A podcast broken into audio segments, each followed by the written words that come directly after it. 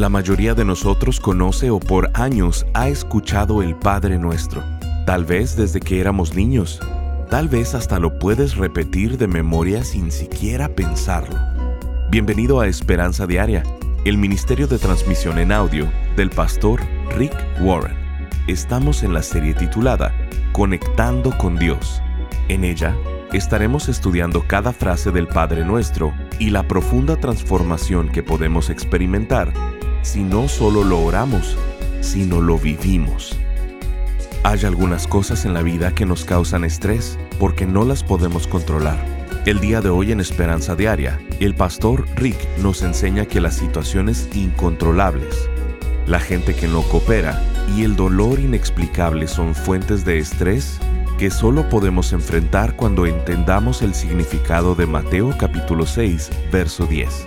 Dice, Venga tu reino, hágase tu voluntad, como en el cielo, así también en la tierra. Escuchemos al pastor Rick en la primer parte de la enseñanza titulada La oración de rendición. Probablemente el tipo de estrés más difícil es aquel que no se puede controlar. Si hay algo que puedas hacer para cambiar lo que te causa estrés, es más fácil de manejar porque sabes que puedes cambiarlo si lo necesitas. Pero hay algunas cosas en la vida que no podemos cambiar y no podemos eliminar, ignorar o cambiar ese estrés. Déjame darte tres ejemplos. La primera fuente de estrés son las situaciones incontrolables. Ese es el tipo de estrés que no cambia donde te sientes desesperanzado porque la situación está fuera de tu control. Puede ser tan simple y mundano como quedarte atorado en el tráfico o que tu vuelo se retrase. Podría ser más serio, como que te despidieran del trabajo, que es algo que, en lo general, no tienes el control. O podría ser profundamente intenso y doloroso como una enfermedad terminal un niño con necesidades especiales o la pérdida de un ser querido, que son otras cosas en las que no puedes hacer nada al respecto. La segunda fuente de estrés yo la llamo gente que no coopera. La gente que no coopera es gente que está en tu vida, que por alguna razón no se acoplan al programa. Son los que causan disparates, que no importa qué tan amable seas con ellos, siguen siendo malhumorados, agresivos y malagradecidos. ¿Tienes algún familiar mayor al que nada le es suficiente?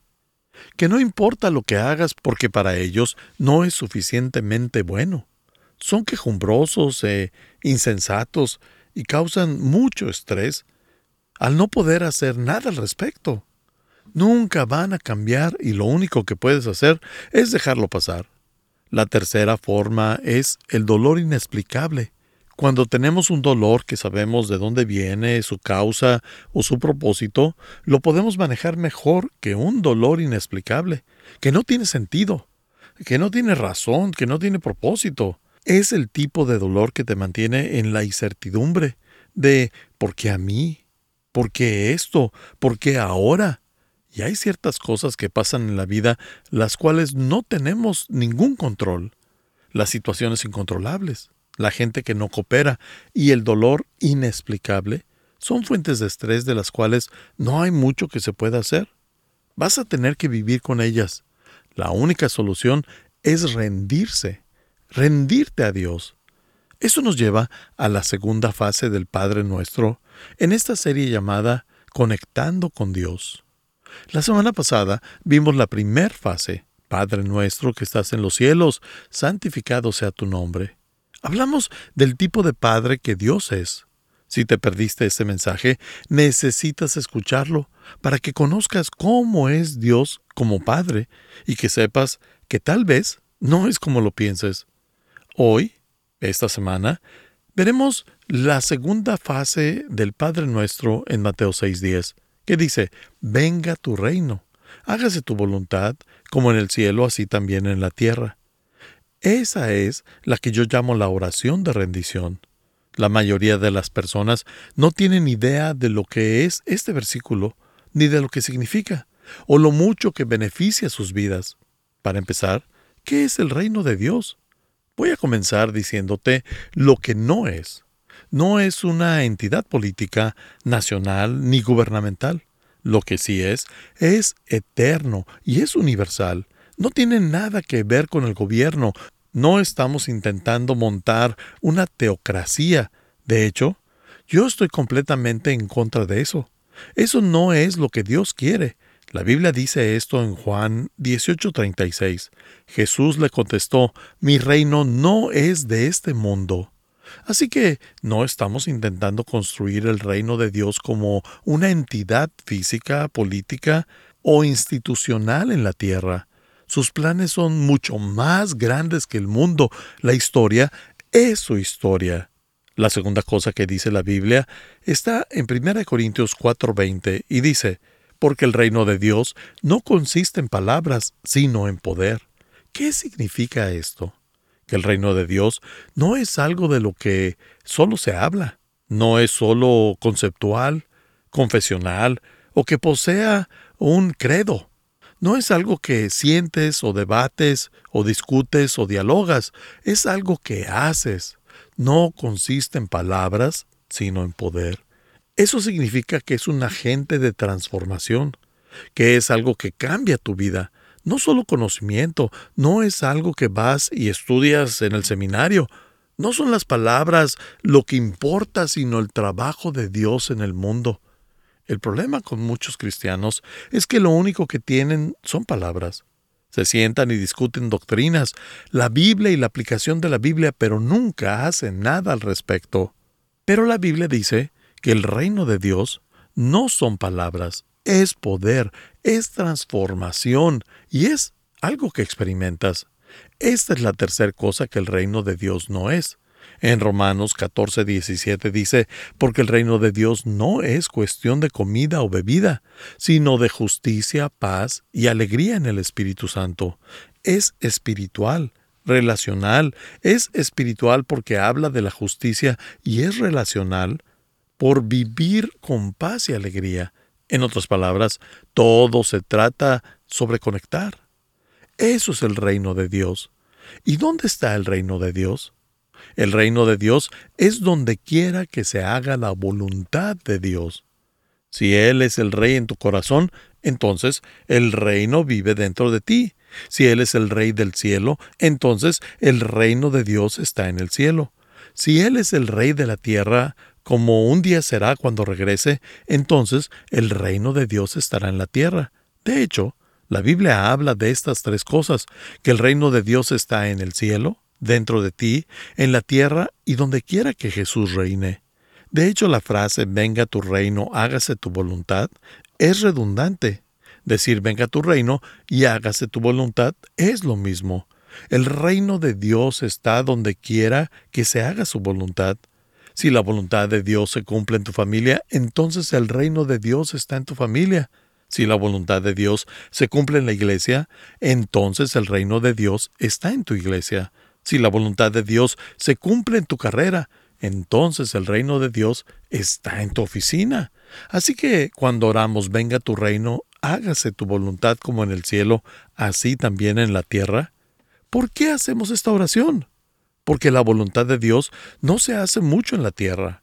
Muchas veces escuchamos que pasan cosas malas y decimos, pues esa es la voluntad de Dios. Pero no es así. La voluntad de Dios no es malvada ni pecaminosa. La voluntad de Dios no es que la gente tome malas decisiones. Esa es nuestra voluntad. Por eso oramos que su voluntad se haga en la tierra, así como en el cielo, porque en el cielo la voluntad de Dios se cumple a la perfección. A esta frase yo le llamo la oración de rendición, porque le estás diciendo a Dios, tú estás a cargo. Todas las situaciones incontrolables, la gente que no coopera y los dolores inexplicables, te los entrego a ti. ¿Y qué significa orar la oración de rendición? Significa que tomas cuatro decisiones que acaban con tu estrés. Si tienes situaciones incontrolables, gente que no coopera y dolor inexplicable en tu vida, necesitas aprender la oración de rendición, ya que la rendición es la única forma de llegar a la paz. ¿Qué significa decir, venga tu reino, hágase tu voluntad como en el cielo, así también en la tierra? En tu vida y en tu mundo, ¿qué significa eso? Pues significa cuatro cosas. Número uno, soltar el control. Todos los días de tu vida tienes que decidir quién va a tener el control de tu vida, tú o Dios. Todos los días es una batalla. Hay cosas en tu vida que no quieres soltar el control. Tú quieres tenerlo y hay versículos en la Biblia que quieres ignorar porque no encajan con tu estilo de vida, no son muy cómodos de seguir y no son populares. Quieres hacer tus propias reglas y te respaldas diciendo, Dios quiere que yo sea feliz. Entonces, quieres ser tu propio Dios, pero la liberación del estrés empieza dejando que Dios sea Dios. Siempre comienza diciendo, Dios, renuncio a tener el control porque sé que solo tú puedes controlar lo que está fuera de control. La Biblia dice en Salmos 46:10, Estad quietos y conoced que yo soy Dios. Seré exaltado entre las naciones, enaltecido seré en la tierra. Dios dice que Él está en control y debemos dejar ir, debemos soltar y saber que Él es Dios. La mayoría de ustedes conoce este versículo. La frase quédense quietos en hebreo se traduce literalmente a dejar ir, a soltar. Estás escuchando Esperanza Diaria, el programa de transmisión en audio del pastor Rick Warren. En breve, el pastor Rick regresará con el resto de este mensaje. Dios quiere que estemos conectados con Él y nos ha dejado un modelo a seguir para permanecer en conexión. Lo conocemos como el Padre Nuestro. Durante esta serie titulada Conectando con Dios, el pastor Rick desmenuza esta famosa oración mostrándonos siete que son el inicio para una renovación, restauración, avivamiento, despertar o recuperación. Estas son la oración de conexión, la oración de rendición, la oración de dependencia, la oración de limpieza, la oración de liberación, la oración de libertad y la oración de la realización. Siete frases que cada una son respuesta a las siete cosas que más nos estresan en la vida, las que más conflicto nos causan, los problemas, lo más difícil y complicado que tenemos en la vida. Al comprender el Padre Nuestro, no solo orarlo, sino vivirlo, nuestra vida entera cambiará. Queremos invitarte a ser parte de este ministerio económicamente. Contribuye con cualquier cantidad y únete al esfuerzo de esperanza diaria en llevar las buenas noticias de Jesucristo al mundo hispano. Para contribuir, llámanos al 949-713-5151 o visítanos en pastorricespañol.com. Esto es, al teléfono 949 713-5151 o visítanos en pastorricespañol.com. Como muestra de nuestro agradecimiento, te enviaremos esta serie de seis enseñanzas titulada Conectando con Dios, en formato MP3 de alta calidad, descargable y sin anuncios. Si quieres hacerle saber al pastor Rick la manera en que estas transmisiones han tocado tu vida, escríbele a esperanza.pastorrick.com. Ahora escuchemos al pastor Rick con el resto del mensaje del día de hoy. El problema con muchos cristianos es que lo único que tienen son palabras. Se sientan y discuten doctrinas, la Biblia y la aplicación de la Biblia, pero nunca hacen nada al respecto. Pero la Biblia dice que el reino de Dios no son palabras, es poder, es transformación y es algo que experimentas. Esta es la tercera cosa que el reino de Dios no es. En Romanos 14, 17 dice, porque el reino de Dios no es cuestión de comida o bebida, sino de justicia, paz y alegría en el Espíritu Santo. Es espiritual, relacional, es espiritual porque habla de la justicia y es relacional por vivir con paz y alegría. En otras palabras, todo se trata sobre conectar. Eso es el reino de Dios. ¿Y dónde está el reino de Dios? El reino de Dios es donde quiera que se haga la voluntad de Dios. Si Él es el rey en tu corazón, entonces el reino vive dentro de ti. Si Él es el rey del cielo, entonces el reino de Dios está en el cielo. Si Él es el rey de la tierra, como un día será cuando regrese, entonces el reino de Dios estará en la tierra. De hecho, La Biblia habla de estas tres cosas, que el reino de Dios está en el cielo, dentro de ti, en la tierra y donde quiera que Jesús reine. De hecho, la frase venga tu reino, hágase tu voluntad es redundante. Decir venga tu reino y hágase tu voluntad es lo mismo. El reino de Dios está donde quiera que se haga su voluntad. Si la voluntad de Dios se cumple en tu familia, entonces el reino de Dios está en tu familia. Si la voluntad de Dios se cumple en la iglesia, entonces el reino de Dios está en tu iglesia. Si la voluntad de Dios se cumple en tu carrera, entonces el reino de Dios está en tu oficina. Así que cuando oramos, venga tu reino, hágase tu voluntad como en el cielo, así también en la tierra. ¿Por qué hacemos esta oración? Porque la voluntad de Dios no se hace mucho en la tierra.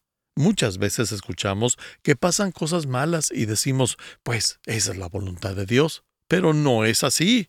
La voluntad de Dios no es malvada ni pecaminosa. La voluntad de Dios no es que la gente tome malas decisiones. Esa es nuestra voluntad. Por eso oramos que su voluntad se haga en la tierra, así como en el cielo, porque en el cielo la voluntad de Dios se cumple a la perfección. A esta frase yo le llamo la oración de rendición, porque le estás diciendo a Dios, tú estás a cargo. Todas las situaciones incontrolables, la gente que no coopera y los dolores inexplicables, te los entrego a ti.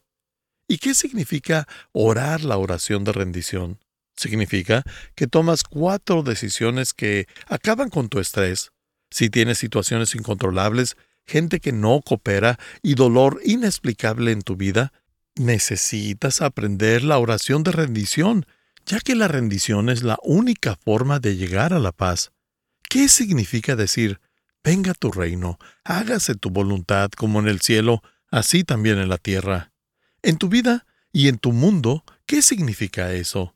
Pues significa cuatro cosas. Número uno, soltar el control. Todos los días de tu vida tienes que decidir quién va a tener el control de tu vida, tú o Dios. Todos los días es una batalla. Hay cosas en tu vida que no quieres soltar el control. Tú quieres tenerlo, y hay versículos en la Biblia que quieres ignorar porque no encajan con tu estilo de vida no son muy cómodos de seguir y no son populares. Quieres hacer tus propias reglas y te respaldas diciendo, Dios quiere que yo sea feliz. Entonces, quieres ser tu propio Dios, pero la liberación del estrés empieza dejando que Dios sea Dios. Siempre comienza diciendo, Dios, renuncio a tener el control porque sé que solo tú puedes controlar lo que está fuera de control. La Biblia dice en Salmos 46:10, Estad quietos y conoced que yo soy Dios. Seré exaltado entre las naciones, enaltecido seré en la tierra. Dios dice que Él está en control y debemos dejar ir, debemos soltar y saber que Él es Dios. La mayoría de ustedes conoce este versículo. La frase quédense quietos en hebreo se traduce literalmente a dejar ir, a soltar. No sé lo que vayas a enfrentar en la próxima semana, y tú tampoco, pero desde ahorita puedo decirte lo que Dios quiere que hagas. Deja ir, suelta y conócelo. Suelta el control y conoce que yo tengo el control. Suelta el tratar de resolver todo por tu cuenta y conoce que yo puedo resolver todo. Déjalo ir. Siempre que nos enfrentamos con situaciones que están fuera de nuestro control, solemos irnos a uno o al otro extremo. Algunos de ustedes, mientras más fuera de control esté su vida, más intentan controlarla. De hecho, mientras más inseguros se sienten, más controladores se vuelven. Mientras más asustados, preocupados o inseguros son, más quieren controlar. La gente segura no tiene que controlar las situaciones, se relaja. Pero cuando te sientes estresado, presionado, preocupado e inadecuado, doblas tu esfuerzo y te terminas haciendo más controlador. Piensas que vas a lograrlo, le pones más ganas, pero no tienes paz. Tienes un nudo en el estómago que cada vez se va apretando más. Ese es uno de los extremos. Por otra parte, algunos de ustedes hacen completamente lo opuesto. Simplemente se rinden, caen en la falta de esperanza y empiezan a tener una fiesta de lástima. Cuando las cosas se salen de control en sus vidas, se meten a un caparazón, prenden la televisión y sacan sus botanas, piensan que todos los odian y que nadie los ama, se convierten en un mártir, se vuelven la víctima, se tragan todo su dolor y luego se revuelcan en él y se vuelven miserables. Ambas de esas reacciones al estrés son insensatas, no sirven. En lugar de tragar y revolcarse, de ser la víctima y volverse controladores de todos los demás cuando no pueden ni controlar sus propias vidas, necesitan hacer la oración de rendición. La verdad es que no nos gusta la palabra rendición. Cuando pensamos en rendición, nos imaginamos tomando una bandera blanca y agitándola, que hemos perdido y que nos sometemos. Pero exactamente eso es lo que debemos hacer, porque la cosa está fuera de nuestro control. La razón número uno por la que tienes estrés es porque estás en conflicto con Dios. Estás intentando hacer cosas que solo Dios puede hacer. No debes controlar a tu esposo o a tus hijos o a tu esposa, ni tu trabajo, tu futuro, tu pasado, ni nada de esas cosas. Mientras más lo haces, más intentas jugar a ser Dios. Y eso te pone en posición opuesta a Dios. Te pones a pelear con Dios. Y en cualquier conflicto que tengas con Dios vas a perder. Y no solo vas a perder, sino que también te vas a cansar. Vas a terminar destruido y fatigado y vas a estar emocionalmente drenado. Muchas personas hacen la oración de la serenidad, que está basada literalmente en la oración de la rendición. Pero la mayoría de las personas nunca han leído la oración completa. Solo conocen las primeras tres partes. Dios, concédeme la serenidad para aceptar las cosas que no puedo cambiar, el valor para cambiar las que puedo cambiar y la sabiduría para conocer la diferencia. Esa parte la han puesto en placas, paredes, las han hecho pósters, eh, las han repartido en todo el mundo, pero esa no es la oración completa. La mayoría de las personas no saben que le falta ocho líneas y el poder de la oración, el poder de la oración de la serenidad, no está en la primera parte, sino en la oración completa. Así que hoy vamos a leerla completa. Dios, concédeme la serenidad para aceptar las cosas que no puedo cambiar, el valor para cambiar las cosas que puedo cambiar y la sabiduría para conocer la diferencia. Y aquí va la parte que casi nadie conoce, viviendo un día a la vez, disfrutando un momento a la vez, aceptando las adversidades como un camino hacia la paz, aceptando, como lo hizo Jesús, este mundo pecador tal y como es, y no como me gustaría que fuera, creyendo que tú harás que todas las cosas estén bien si yo me entrego a tu voluntad, de modo que pueda ser razonablemente feliz en esta vida e increíblemente feliz contigo en la siguiente. ¿No crees que el resto de la oración hace mucho más sentido? Esa es la parte que nadie conoce. Es la parte que dice, voy a aceptar lo que no puedo cambiar, voy a tomarlo como lo hizo Jesús, el mundo pecaminoso, no como yo lo quisiera, sino como es. Me voy a rendir a la voluntad, porque ahí es donde está el poder. Estás escuchando Esperanza Diaria. Si quieres hacerle saber al pastor Rick la manera en que estas transmisiones han tocado tu vida, escríbele a esperanza.pastorrick.com. Ahora volvamos con el pastor Rick, quien nos compartirá un testimonio de un radio escucha. Muchas gracias, pastor Rick. Hoy mi vida ha sido ministrada grandemente a través de este devocional. Me encuentro en tristeza y Dios me ministra diciéndome que Él entiende lo que estoy pasando. Firma Susana. Gracias por acompañarnos. Si quieres mantenerte en contacto con el pastor Rick, visita pastorricespañol.com y síguelo a través de sus redes sociales. Y si quieres hacerle saber la manera en que estas transmisiones han tocado tu vida, escríbele a esperanza.pastorrick.com. Sintonízanos en nuestra siguiente transmisión para seguir buscando nuestra esperanza diaria en la palabra de Dios. Este programa está patrocinado por el Ministerio de Esperanza Diaria y por tu generoso apoyo financiero.